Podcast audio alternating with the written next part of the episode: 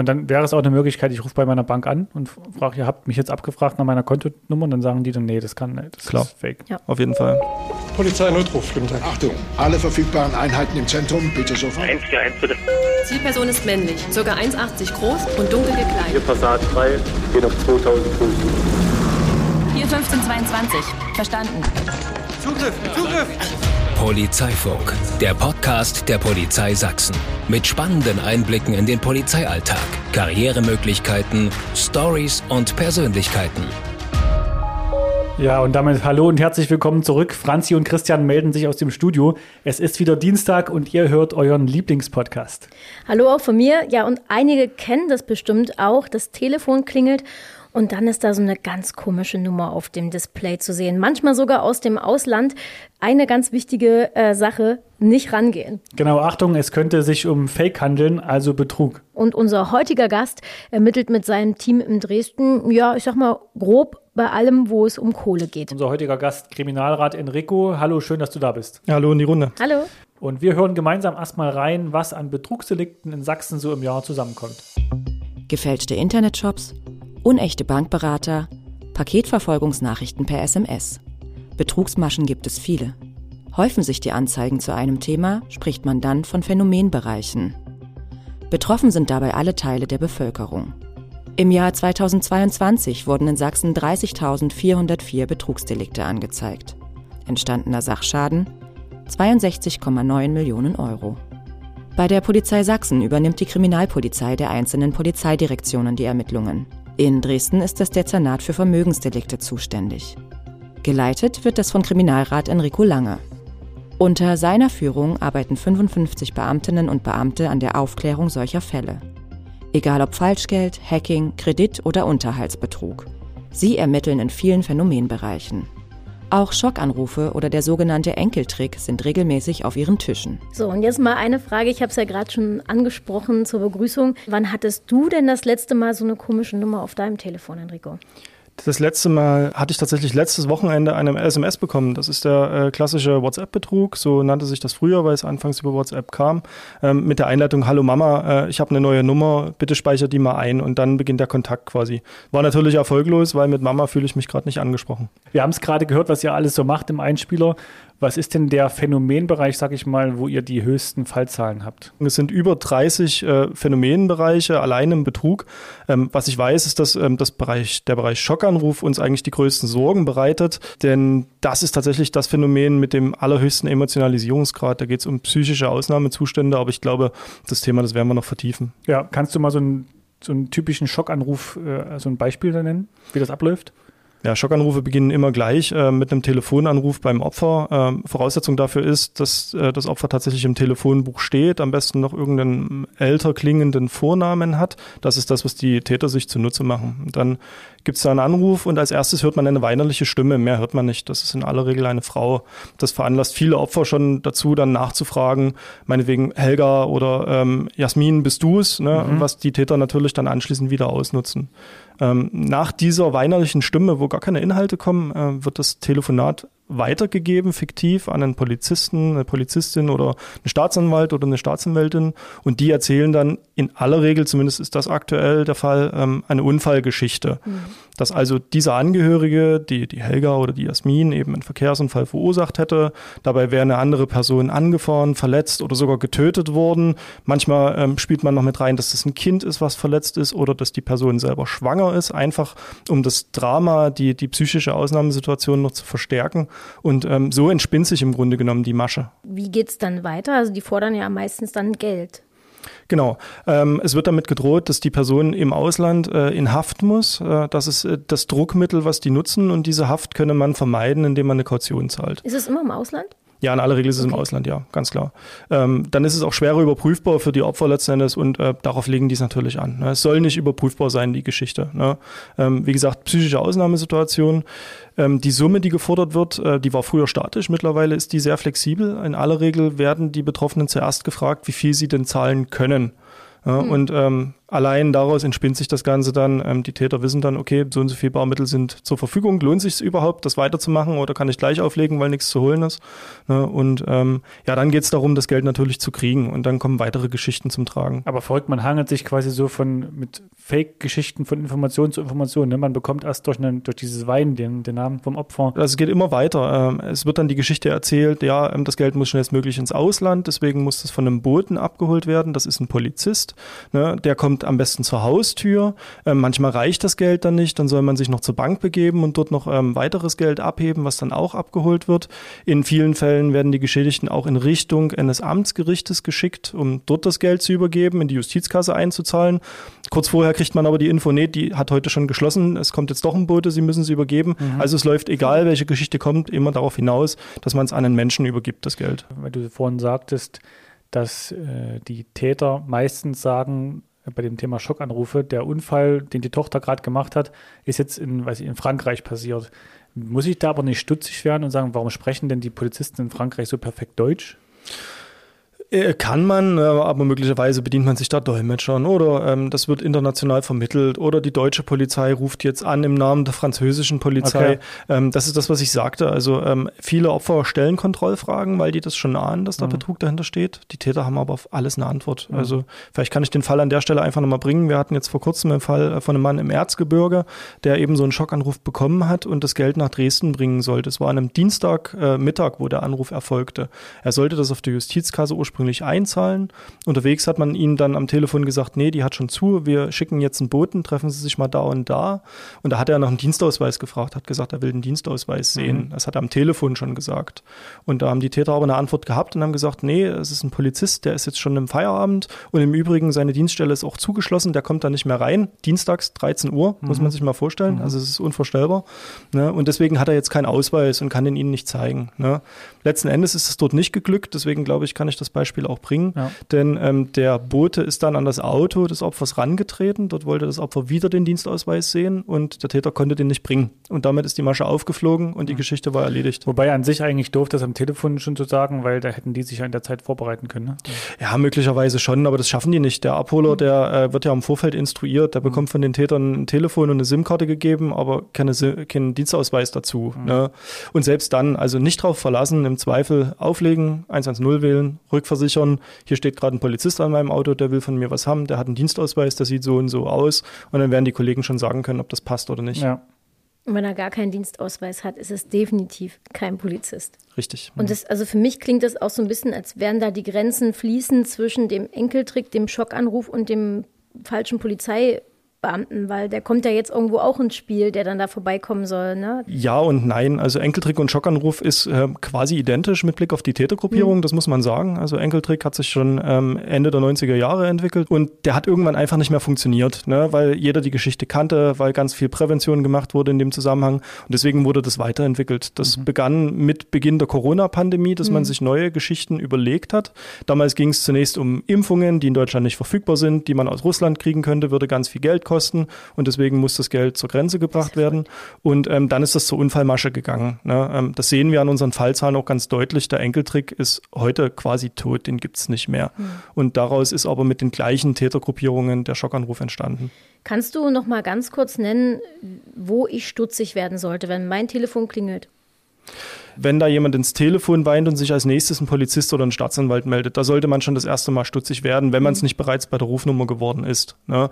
Ähm, es wird nicht vorkommen, dass ein Staatsanwalt oder ein Polizist telefonisch anruft und da irgendeine Kautionsforderung stellt. Das wird nicht passieren, so viel kann man sicher sagen. Weil es in Deutschland von der Polizei keine Kautionsforderung gibt einfach. Ja, das außerdem, aber sowas geht ja immer mit Gerichtsverhandlungen ab. Das äh, passiert nicht ad hoc und vor allem nicht innerhalb der nächsten Stunden. Ansonsten wird verhaftet und sie sehen ihren Enkel nie wieder. Also ja. sowas äh, gibt es in Deutschland einfach nicht nicht. Okay. Und auch im Ausland ist das nur ganz schwer vorstellbar in der Art und Weise. Wir haben, weil das gerade zum Thema passt, ähm, auch aktuell von unserem Landeskriminalamt eine große Präventionskampagne gerade gestartet. Ähm, die nennt sich Hör genau hin, Telefonbetrug kann jeden treffen. Die macht genau auf das aufmerksam äh, und für jeden, den das interessiert, wir packen euch mal die Links zu der Kampagne in die Show Notes. Tatsächlich nicht nur jeden, der das interessiert. Also das ist äh, aus meiner Sicht ganz wichtig zu sagen. Ähm, das ist für die komplette Bevölkerung wichtig, sich das mal anzuschauen. Ne? Denn äh, wir können ganz, ganz viele Leute ansprechen. Das können die Betroffenen natürlich selber sein, potenzielle Opfer. Das können aber deren Angehörige auch sein. Das können Nachbarn sein, ne? mhm. ne? weil die älteren Leute oft alleine leben, die Kinder vielleicht nicht in der Nähe sind, aber die Nachbarn aufpassen. Das können Taxifahrer sein. Wir haben ähm, regelmäßig das Opfer mit dem Taxi hin und her gefahren werden zum Zwecke der Geldübergabe. Bankangestellte beispielsweise, die Geld rausgeben. Also ne, ähm, ganz, ganz viele Leute kennen irgendjemanden, der in so einem Beruf arbeitet oder Angehörige hat oder so. Das Entscheidende ist aus meiner Sicht drüber reden. Aufklärung ist das A und O, das ist das, was hilft. Das haben wir oft bei Social Media Meldungen. Zum Glück gibt es auch Erfolgs Erfolgsmeldungen, dass da irgendwelche Taxifahrer oder Bankangestellte richtig reagiert haben, die dann irgendwie gemerkt haben, hier stimmt irgendwas nicht mhm. und dann quasi die Polizei informiert haben. Das ist ja ganz wichtig und macht mich dann immer froh, das zu sehen, dass es dann doch irgendwie nicht immer funktioniert. Sollte man auch äh, als jemand, der jetzt nicht äh, unmittelbar Opfer ist, sondern das einfach irgendwie mitbekommt, keine falsche Scheu haben, sondern lieber ja. einmal mehr bei uns Bescheid geben als einmal ja. zu wenig. Die Opfer werden instruiert, wenn die zur Bank gehen, dass die auf gar keinen Fall sagen dürfen, um was es geht, weil die Bankangestellten mit denen unter einer Decke stecken und mhm. also man muss denen irgendeine Geschichte erzählen, ich will ein Auto kaufen oder was auch immer. Ne? Und ähm, auch ganz wichtig ist, ähm, die Täter bleiben immer dabei. Ne? Also die gehen dann vom Festnetztelefon aufs Handy und begleiten das Opfer die ganze Zeit, einfach um mitzuhören, was das Opfer macht. Das ist ja Wahnsinn. Ich finde es krass, Enrico, jetzt muss ich mal ganz kurz einspringen. Ich erinnere mich, wir hatten so einen Schockanruf live in Nossen. Äh, und ich weiß noch, zwei Kollegen von mir waren in Nossen bei der Familie und die Täter waren am Telefon und, und, wollten das Geld abholen. Und wir hatten uns da, mein Zugführer hat damals gesagt, wir umstellen ganz Nossen so quasi die Autobahnzufahrten, weiß ich noch. Äh, und das war irgendwie um 1 Uhr nachts oder sowas. Und äh, wir waren die ganze Zeit gespannt, ob irgendwo ein Auto kommt, was nicht mit typischen sächsischen Kennzeichen unterwegs ist. Wir haben es aber nicht gefunden. Der Kontakt kam dann äh, nicht zustande, aber es war super spannend, das mal mitzuerleben, weil zwei Kollegen, die dann bei, den, bei der Familie, bei der älteren Familie in der Wohnung waren, haben halt uns immer informiert, ja, die rufen jetzt wieder an, die wollen jetzt gleich kommen, die wollen jetzt noch mehr Geld, die wollen noch mal einen Mittelsmann holen. Die, die sich dann aber nicht. Die, leider, die haben, ich glaube, die haben den Braten halt gerochen. Äh, wir versuchen das tatsächlich äh, regelmäßig in solche Situationen reinzukommen. In den aller, aller seltensten Fällen, das kann ich aber sagen, gelingt das, weil die Opfer selber der Meinung sind, sie könnten die Täter überlisten. Mhm. Das wird in aller Regel nicht gelingen. Die Täter stellen so viele Kontrollfragen, um das zu vermeiden. Wenn die älteren Leute tatsächlich mal noch verheiratet sind und mit dem Partner zusammenleben, dann versuchen die Täter, das Ehepaar zu trennen. Einfach, mhm. weil es leichter ist, eine Person zu überzeugen, als mhm. zwei Personen ja. zu überzeugen. Ne? Und ähm, deswegen, wenn wir in solche Situationen kommen, dann in aller Regel aus einer Telefonüberwachung heraus. Mhm. Wir sehen also, wen rufen die Täter an. Mhm. Die Personen bemerken das in aller Regel noch gar nicht, dass sie gerade Opfer werden. Und wir versuchen dann rauszufinden, wer das ist und genau dort an der Stelle anzusetzen. Mhm. Und es ist auch nur ein Weg, die Abholung an der Haustür. Ne? Ähm, mittlerweile haben wir aber so viele Betrugsdelikte durch die Digitalisierung, es verlagert sich ja alles total. Das mhm. heißt, man kann dem überall begegnen mittlerweile. Also das kann per Post erfolgen. Da ist ein klassisches Beispiel das Thema Gewinnversprechen. Man bekommt einen Brief nach Hause, man hätte gewonnen und man soll sich mal melden, um den Gewinn abholen zu können. Äh, das kann per E-Mail erfolgen. Es können halt Anrufe sein oder auch das gibt es immer noch. Man wird klassisch auf der Straße angesprochen ähm, mit Messersets oder Lederjacken. Es kommt sehr selten vor, aber es gibt es noch. Viele werden sich vielleicht von früher daran erinnern. Ähm, oder falsche Handwerker an der Haustür. Also auch das gibt es nach wie vor. Ne? Hm. Jetzt hast du ja gerade gesagt, dass gerade bei diesem Thema betrügerische Anrufe eher ältere Leute betroffen sind und oft auch die, die im Telefonbuch stehen. Ich zum Beispiel stehe nicht im Telefonbuch, bekomme aber beispielsweise auf meine Handynummer regelmäßig SMS, dass äh, beispielsweise mein Paket da ist und wenn ich jetzt auf den Link klicke, dann kann ich das Paket nachverfolgen. Und ich erinnere mich eigentlich, nö, ich habe doch nichts bestellt. Was steckt dahinter?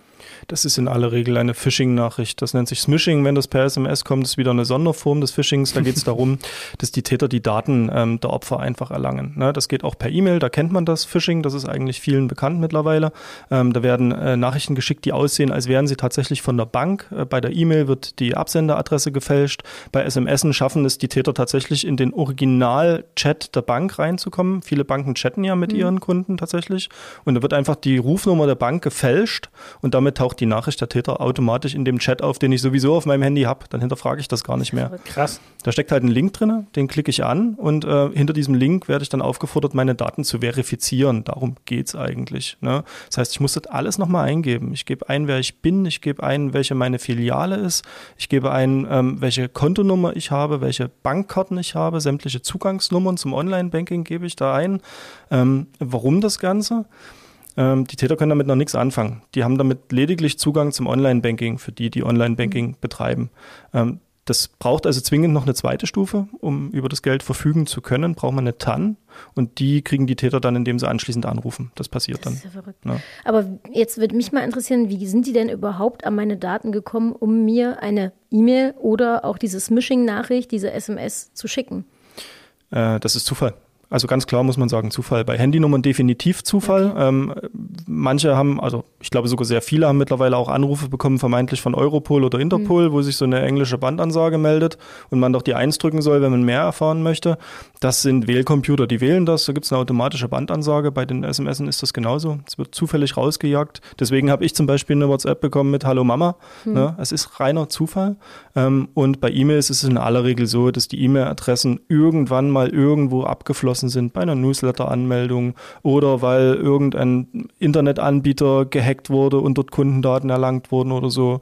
Und die Adressen, die kursieren dann auf alle Ewigkeit im Darknet und werden auch gehandelt, genau für Okay. solche Zwecke. Also tatsächlich dann auch weiterverkauft. Wenn du sagst gehandelt, ähm, das Ja. heißt, meine Adressen, meine Telefonnummer könnte dann bei irgendeiner anderen Firma rauskommen und dann ist meine Telefonnummer tatsächlich auch im Umlauf. Dann ist es kein Zufall mehr. Genau, definitiv, das kann man sagen. Ähm, Es gibt auch viele ähm, Anbieter von Sicherheitssoftware zum Beispiel. Wer das möchte, kann das gerne tun. Ich habe auch so einen Anbieter, der macht das. Da kann man seine Daten dort mal eingeben und dann scannt der Anbieter das Darknet, ob das irgendwo vorhanden ist. Und meine Telefonnummer, meine E-Mail-Adresse ist definitiv im Darknet, das weiß ich.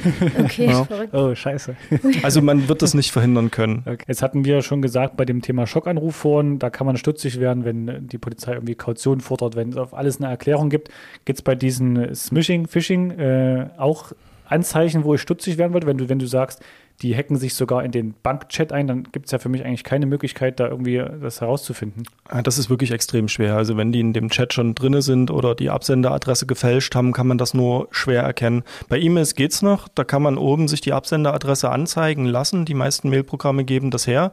Ähm, denn so eine E-Mail-Adresse lässt sich leicht fälschen. Man kann einfach selber sagen, wie man sich nennen möchte als Absender und das wird dem Empfänger angezeigt. Es gibt da aber in aller Regel einen Button, Details anzeigen oder Info oder irgend sowas. Wenn man da draufklickt, sieht man die echte Absenderadresse und die ist in aller Regel weit entfernt von dem, was eine Sparkasse oder eine andere Bank wirklich nutzen würde. Okay. Also würde Also das schon mal helfen, bei so einer E-Mail mal Rechtsklick auf, die, auf den Absender und dann Details. Unbedingt. Also Ja. das funktioniert fast immer, wenn man was bekommt. Ne? Man muss ein bisschen aufpassen. Manche sind mittlerweile sehr versiert und schreiben meinetwegen sparkasse-dresden.de.com. Da muss man wieder stutzig werden. Das sieht der Originaladresse möglicherweise schon sehr ähnlich. Ne? Aber entscheidend ist immer die letzte Endung. Und wenn die nicht in Deutschland liegt, dann ist schon irgendwas faul. Okay. Ja. Und das kann man ja theoretisch auch bei allen E-Mails machen, die man von seiner Bank Ja. bekommt. Die Bankseite sieht täuschend echt auf, äh, aus, wenn man draufgeklickt hat. Äh, es ist aber alles fake. Und äh, alles das, was man dort eingibt, das weiß die Bank doch schon. Warum soll die mich das Ja. jetzt nochmal fragen? Ne? Das ist also Quatsch. Das kann einen nochmal stutzig machen. Aber es gibt ein ganz einfaches Mittel, was man äh, in jedem Falle anwenden kann, egal ob man das per SMS oder per E-Mail oder sonst wie bekommen hat, ist immer selber die E-Mail, äh, die, die Webseite in die Browseradresse eingeben. Nie auf irgendwelche Links klicken, sondern selber die Adresse eingeben. Gerade bei Banken, ähm, die jetzt gerade intensiv betroffen sind davon, die werden auf ihrer Startseite schon in aller Regel eine Warnung stehen haben. Ja, und dann wäre es auch eine Möglichkeit, ich rufe bei meiner Bank an und frage, ihr habt mich jetzt abgefragt nach meiner Kontonummer und dann sagen die dann, nee, das kann, das Klar. ist fake. Ja. Auf jeden Fall. Also das, immer- das, das gilt ja auch bei Anrufen, wenn Ja. Angehörige sich melden. Ne? Ja. WhatsApp, ne? Also das ist meine neue Nummer. Natürlich kann man die sich erstmal ablegen, die ist ja nicht verloren, aber als nächstes rufe ich mein Kind, meinen Enkel auf meiner bekannten Rufnummer an Ja. und dann werde ich ja sehen, was passiert.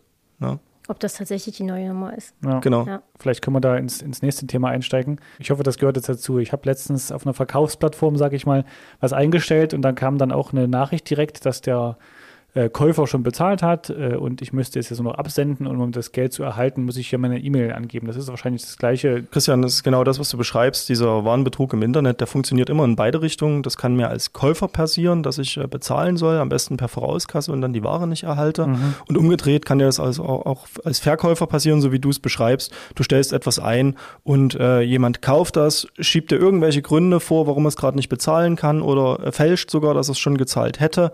Äh, du verschickst die Ware und bekommst das Geld am Ende nicht. Ich glaube, das sind Horrornachrichten einfach, die, die jeder schon mal gehört hat, zumindest aus dem, aus dem Bekanntenkreis, dass irgendwas verkauft wurde, äh, und das Geld kam nicht oder umgedreht, wie du sagst. Ja. Was war so der letzte Fall bei euch auf dem Tisch, Enrico? Also solche Fälle bearbeiten wir in aller Regel nicht. Ähm, wo wir uns drum kümmern, das ist eher das Thema Fake-Shops. Ähm, auch das ist ein ganz großer Bereich, hat vor allem bei Corona einen riesen Aufwind bekommen, weil natürlich die Geschäfte alle zu waren und die meisten Leute ihre Ware zu Hause gekauft haben. Ne? Fake-Shops bedeutet, dass da ähm, real existierende Seiten von Anbietern einfach kopiert werden unter einem anderen Namen. Äh, ich hatte zum Beispiel jetzt mal rausgesucht, im Sommer ganz groß gehypt war ähm, www.zweirad-xxl.de. Äh, das ist eine falsche Seite, die existiert nicht, aber ich glaube, den meisten ist bewusst, welche deutschlandweit mhm. aktive Fahrradkette tatsächlich dahinter stehen würde. Mhm. Deren Seite wird einfach kopiert, komplett mit allen Angeboten, die da drin sind. Ne? Und dann klickt man da drauf und spendet das Geld am Ende an Betrüger. Ne? Gibt, also gäbe es auf dieser Seite, auf diesen nachgebauten Seiten irgendeinen Anhaltspunkt, ein Impressum, was nicht ganz stimmt, Datenschutz, was nicht ganz stimmt, oder kopieren die das wirklich eins zu eins und es gibt auf dieser Seite für mich keinen Anhaltspunkt, das zu erkennen? Hm, also da hat die Professionalisierung natürlich eingesetzt. Äh, es gibt ja mittlerweile Apps, die sowas möglich machen. Die Täter müssen sich noch nicht mal mehr einen Kopf machen. Die können das bestellen, nennt sich Crime as a Service. Man kauft einfach die Dienstleistung der Fälschung der Webseite. Man muss es noch nicht mal mehr selber machen. Ähm, und das ist sehr gut mittlerweile. Da gibt es ein Impressum, da gibt es Datenschutzhinweise, das ist alles vorhanden.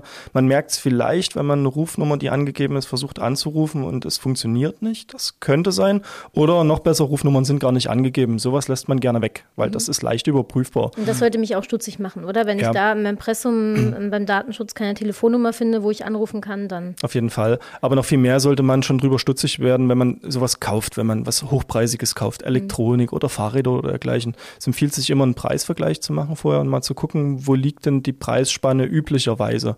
Wenn da jemand völlig out of order liegt, viel zu niedrig ist, dann sollte mich das stutzig machen. Ne? Mhm. Dann ähm, schaue ich mir die Seite mal an, gebe die Adresszeile einfach mal bei Google ein. Ne? Und dann werde ich in aller Regel schon darauf hingewiesen, dass es ganz, ganz viele Leute gibt, die sich darüber beschweren und sagen, alles fake, alles falsch. Mhm. Ähm, das ist eine gute Möglichkeit, das zu überprüfen. Mhm. Was man nicht tun sollte, sind irgendwelchen äh, Bewertungen oder irgendwelchen Qualitätssiegeln Glauben schenken. Das ist Quatsch. Die sind, die immer an den Seiten sind, ne? Hier genau. geprüft. Ja, kann man sich ja selber gestalten ja. wahrscheinlich. Genau, also es gibt sowas wie Trusted Jobs, das ist ein zertifiziertes Siegel, ähm, aber das lässt sich ja leicht kopieren einfach, ja. ne? Oder man erfindet eben selber irgendwas. Und Bewertungen kann man kaufen. Ne?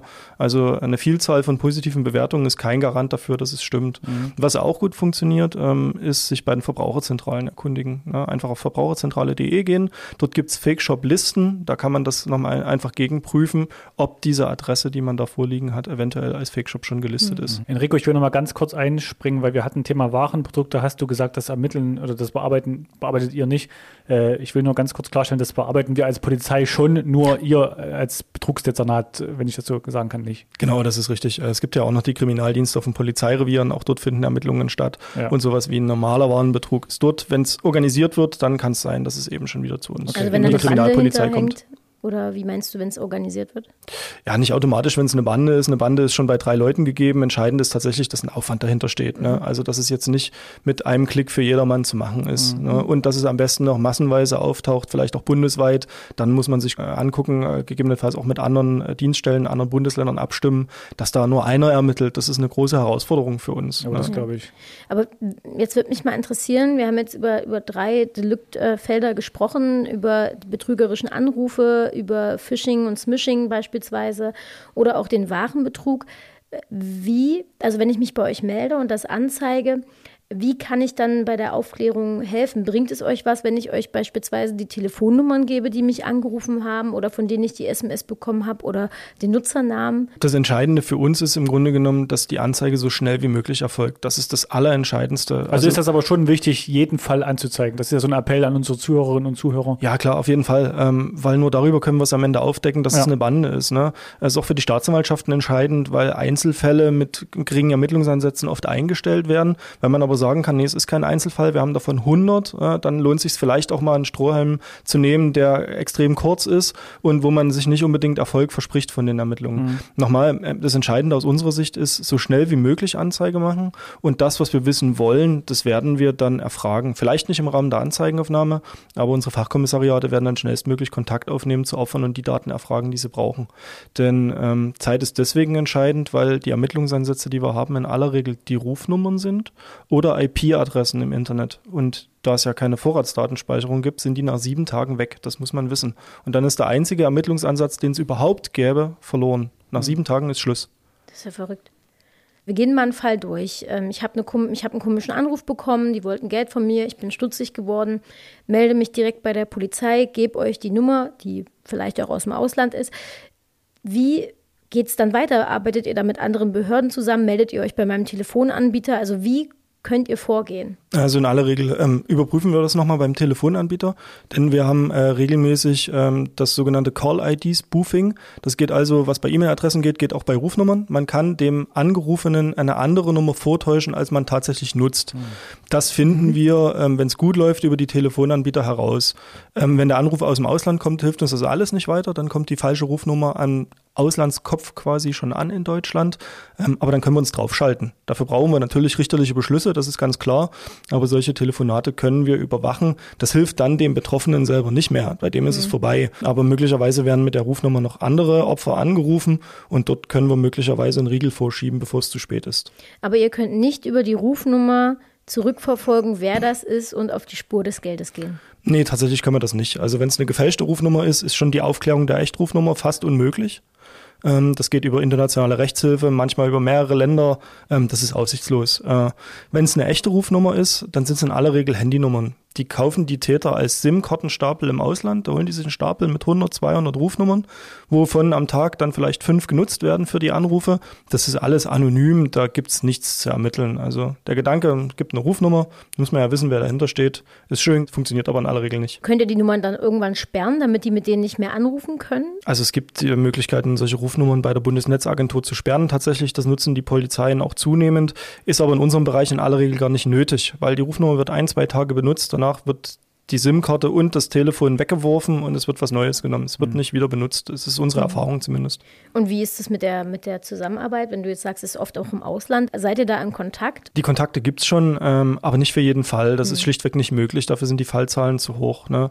Also mich schockt das irgendwie, dass man, selbst wenn man das jetzt anzeigt, dass man sein Geld nie wieder sieht. Also das ist dann tatsächlich äh, vorbei ist. Das ist, ist recht, das, das, ist recht unwahrscheinlich, ne, dass man das Geld überhaupt das, wieder bekommt. Genau. Da, also davon muss man wirklich ausgehen, das Geld wird in aller Regel nicht wiederkommen. Ne? Also abgesehen davon muss man auch klar sagen, die Polizei beschafft sowieso kein Geld wieder. Mhm. Also wenn ein Täter ermittelt werden kann, dann hat man die Chance, zivilrechtlich zu versuchen, sich das Geld wieder einzuklagen.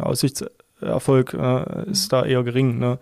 Insofern, äh, das ist tatsächlich eine Schwierigkeit. Das Geld ist weg, aber man kann möglicherweise andere Leute davor schützen, selbst Opfer zu werden. Mhm. Das sollte man vielleicht nicht vergessen dabei und einen eigenen Egoismus mal ein mhm. Stück weit ad acta legen und daran denken, dass man ja nicht allein ist auf der Welt. Und das zeigt auch, wie also wichtig. Ist nicht frustrierend für dich jetzt, wenn du arbeitest und halt weißt, okay, du kannst es nicht stoppen. Du, also an der, an der Stelle zumindest den Geldfluss nicht stoppen. Du kannst vielleicht die Täter an zukünftigen Maschen stoppen, aber du kannst jetzt aktuell den Menschen, die sich bei dir gemeldet haben, nicht mehr helfen.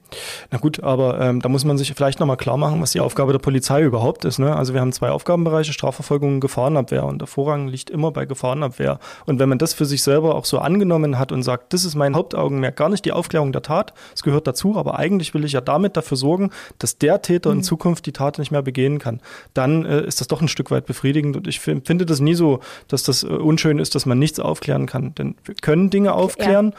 und auf die stürzt man sich dann natürlich mhm. ganz klar. Wie ist denn die Aufklärungsquote, wenn du jetzt gerade sagst, aufklären? Also die ist ganz unterschiedlich. Also die Aufklärungsquote geht natürlich durch die Digitalisierung und durch die Internationalisierung immer mehr zurück. Das ist leider so. Mhm. Allerdings kann man da klar differenzieren. Von Phänomen zu Phänomen ist das äh, krass unterschiedlich. Also so krass, dass ich wirklich sagen kann, im Bereich falsche Polizeibeamte, also bei Ihnen wurde eingebrochen in der Nachbarschaft, wir haben die Täter festgenommen, sie stehen auf der Liste, geben Sie uns Ihre Wertsachen, damit die in Sicherheit sind. Das mhm. ist die Masche, die dahinter steht. Dort haben wir eine Aufklärungsquote von 100 Prozent in Dresden. Von also, den angezeigten Fällen? Von den angezeigten Fällen, mhm. logischerweise. Nur dafür kann man es ja berechnen. Ne?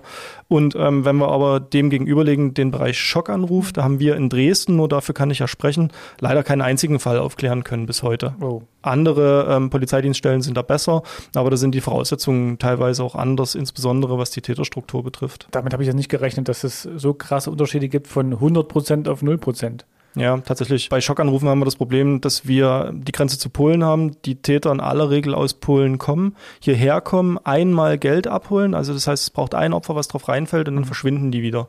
Die rufen zwar an dem Tag 100 Leute an, aber in aller Regel fällt halt nur einer drauf rein und sobald man das Geld hat, verschwindet man wieder. Mhm. Das ist extrem schwer, daran zu kommen. Oh, das zeigt, wie wichtig dieses Aufklären und die Prävention ja. ist, ne? Äh, weil es ist ja also ich habe meine Oma regelmäßig instruiere ich die da, äh, dass es sowas nicht gibt. Und ich glaube auch, sie hat das ganz gut gelernt. Sie, sie übertreibt da jetzt manchmal schon ein bisschen, wenn sie einfach nur einen Brief im, im, Briefkasten hat, wo sie den Absender nicht kennt. Da ruft sie mich manchmal an und sagt, fragt mich, ob sie es aufmachen darf.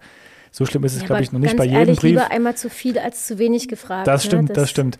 Äh, ja. Aber Enrico, bei deinen Ermittlungen, du siehst das jetzt tagtäglich, gibt es noch Sachen, die dich erschrecken oder schocken? Erschrecken oder schocken. Also wir haben ja den Vorteil, wir haben jetzt nicht äh, mit, mit Blut oder Feuer zu tun oder so. Insofern ist es ja, jetzt emotional erstmal relativ weit weg. Aber ja. wenn du liest, dass eine Oma, die sich ihr ganzes Leben lang für ihre Rente oder für ihr Enkelkind gespart hat und hat jetzt 100.000 Euro gerade jemandem gegeben. Das macht mich dann immer schon traurig. Ja. Mm, tatsächlich ja, wobei das ist schwer zu sagen. Also für manche Leute sind 10.000 Euro ihr Lebenswerk mhm. und das ist weg und andere sagen, also wir hatten zum Beispiel mal einen Geschädigten, der hat 70.000 Euro übergeben, hat gesagt, hatte schon den Verdacht, das könnte irgendwie Betrug sein, aber ja, die 70.000 Euro tun mir jetzt nie weh, wenn die nochmal angerufen hätten, die hätten viel mehr kriegen können. Oh. Also muss man mhm. wirklich differenziert sehen. Ähm, entscheidend für mich ist tatsächlich der psychische Ausnahmezustand Zustand, in dem sich die Leute befinden, die Scham, die dadurch entsteht, im Zweifel das gar nicht überhaupt jemandem zu sagen, wenn man denn überhaupt selber durchsteigt, dass man betrogen wurde. Mhm. Manchmal passiert das gar nicht. Ne?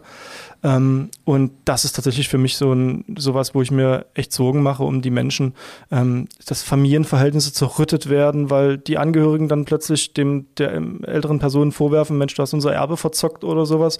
Ne? Mhm. Also sowas kann passieren. Für mich ist es ein bisschen leichter, weil wir das in aller Regel halt nicht mitkriegen. Ne? Das mhm. passiert dann nach uns. Ne? Mhm. Das äh, macht es uns ein bisschen leichter, auch wenn es die Sache äh, nicht äh, ein Stück schöner macht. Ne? Ich glaube, es braucht auch diesen gewissen Abstand, glaube ich, wenn man Als in so einem Bereich ja. arbeitet. Ja. Ja klar, wir sehen die Tat und äh, wir kümmern uns natürlich um die Person, die dahinter steht, logischerweise.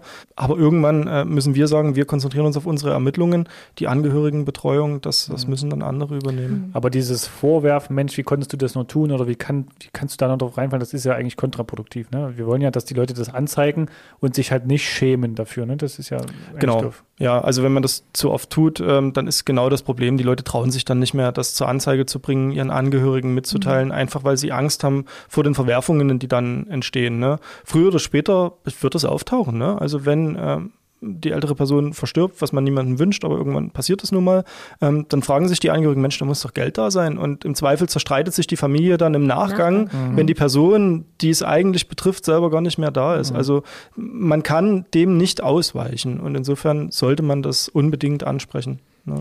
Jetzt hast du ja auch Erfahrungen aus anderen Bereichen. Das heißt, du warst bei der Streifenpolizei, auch Leiter Streifendienst und hast dann nochmal studiert und bist jetzt im Kriminalitätsbereich gelandet. Wie kam es denn dazu? Bei mir war es so, dass ich ein zweites Studium machen musste, um meine jetzige Laufbahn einzuschlagen.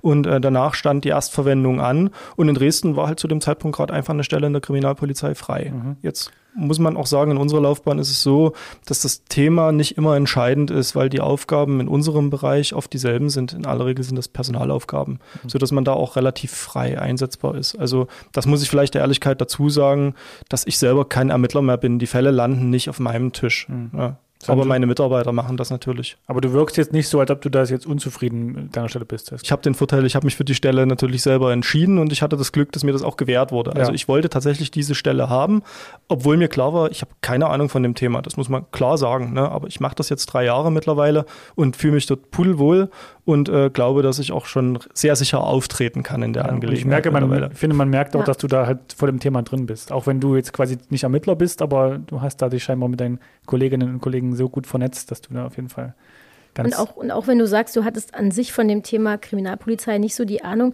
glaube ich, bringt es ja schon was, wenn du diese ganze Erfahrung aus dem Streifendienst mitbringst. Auch unsere Leute in der Kriminalpolizei haben in aller Regel einen anderen Background. Die wenigsten steigen direkt ein. Die sächsische Polizei bietet das auch grundsätzlich gar nicht an, einen Direkteinstieg in die Kriminalpolizei. Ausnahme ist unser Computer- und Internetkriminalitätsdienst. Da kann ich vielleicht an der Stelle aus Eigeninteresse mal darauf hinweisen. Mhm. Also IT-Spezialisten, die schon ein Studium abgeschlossen haben, können eine verkürzte Ausbildung der sächsischen Polizei genießen und werden danach Kriminalkommissar in aller Regel im Cybercrime-Bereich. Mhm. Das ist also einer meiner Teilbereiche. Deswegen sage sage ich das hier auch unumwunden.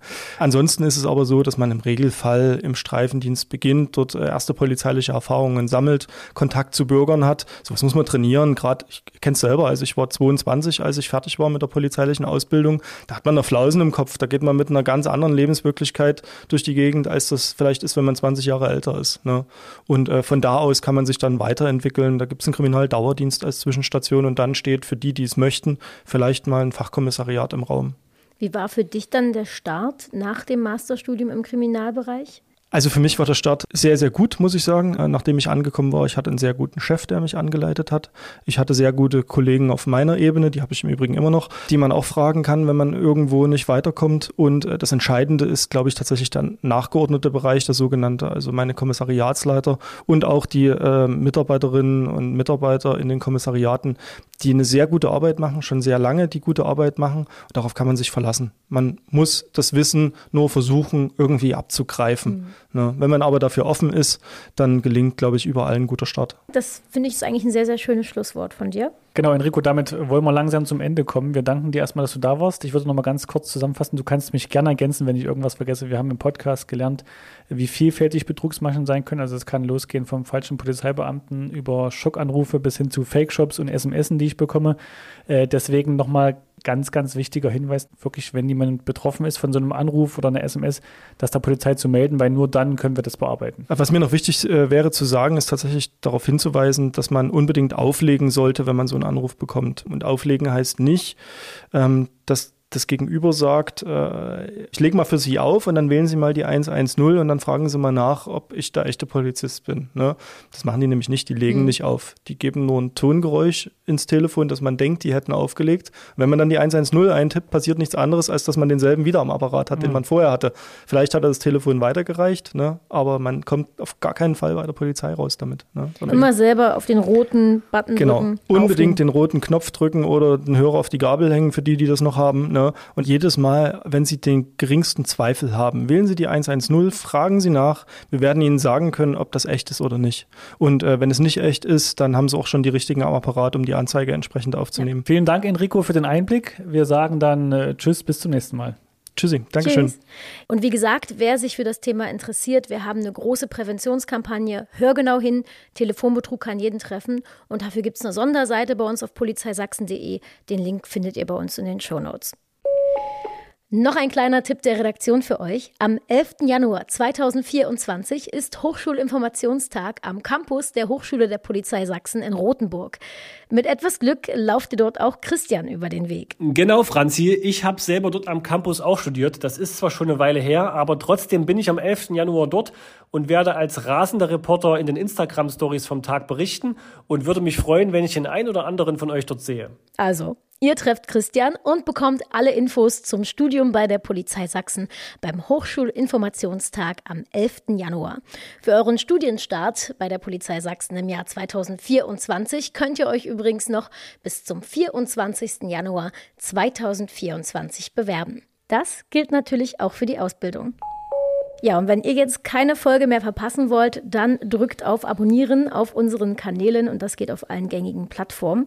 Fragen, Anregungen oder auch Themenideen könnt ihr uns natürlich auch schicken. Das Ganze an podcast.polizei.sachsen.de.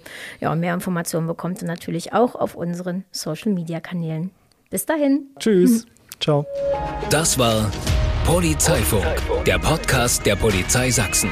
Mehr über uns auf unseren Social Media Kanälen oder auf verdächtiggutejobs.de.